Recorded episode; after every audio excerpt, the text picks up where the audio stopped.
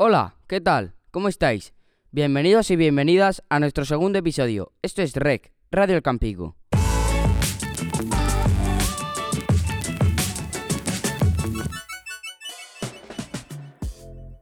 Seguro que a vosotros también os impactó la noticia que se publicaba en todos los medios de comunicación el pasado 27 de enero. Muere la leyenda de baloncesto en un accidente de helicóptero a los 41 años. Nos referimos a Kobe Bryant, el jugador de los Lakers que falleció en un accidente junto a su hija y unos amigos. En este segundo programa de REC queremos hacer un breve repaso a la trayectoria y vida de Kobe, desde sus inicios en el mundo del baloncesto hasta algunos de sus momentos más difíciles. Bueno, comenzamos. Yo me he estado informando sobre lo que hizo en sus inicios.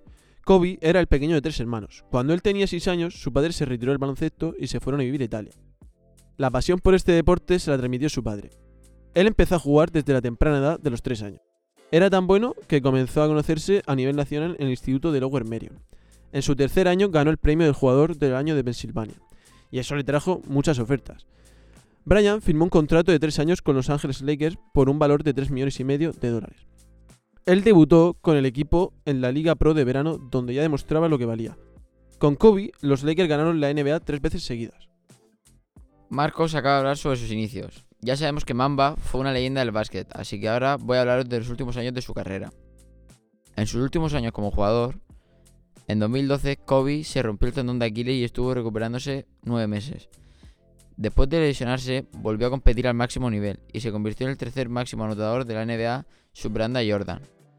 En 2015 anunció su retirada y finalmente, el 17 de abril de 2016, jugó su último partido oficial como jugador. Desgraciadamente, el 26 de enero de 2020 murió en un accidente de helicóptero, en el que además viajaban 8 personas más, y una era su hija Jana, de 13 años. Se dirigían a una academia de baloncesto, a la Mamba Sport Academy. Tras escuchar la vida de Brian, ¿por qué no comentamos algunos de sus logros y curiosidades sobre él? Sí, Samuel, coméntanos algunas cosas del mítico 24. El padre de Kobe también fue jugador. Era Joey Bryan y jugó un tiempo en Italia. Kobe se crió en este país donde aprendió el italiano. Este idioma lo hablaba a la perfección, pero también hablaba el español, porque se llevaba muy bien con el jugador Pau Gasol. Otra curiosidad es que Kobe ganó un Oscar en 2018 por un corto de animación sobre su vida. Brian iba a todos sus entrenamientos en helicóptero. A pesar de que actualmente se le relaciona mucho con Nike, Adidas fue la primera marca que contactó con él para ser su sponsor cuando iba al instituto. Además, en 1996, Brian se convirtió en el jugador más joven en debutar en la NBA a los 18 años. Como había dicho Damián, cuando Kobe se retiró, los Lakers decidieron retirar sus dorsales 8 y 24. Esto es todo. Un pequeño homenaje a una gran leyenda del baloncesto, que recordaremos por siempre en nuestro corazón. Nos escuchamos pronto. Recuerda que esto es REC, Radio El Campico. Radio El Campico.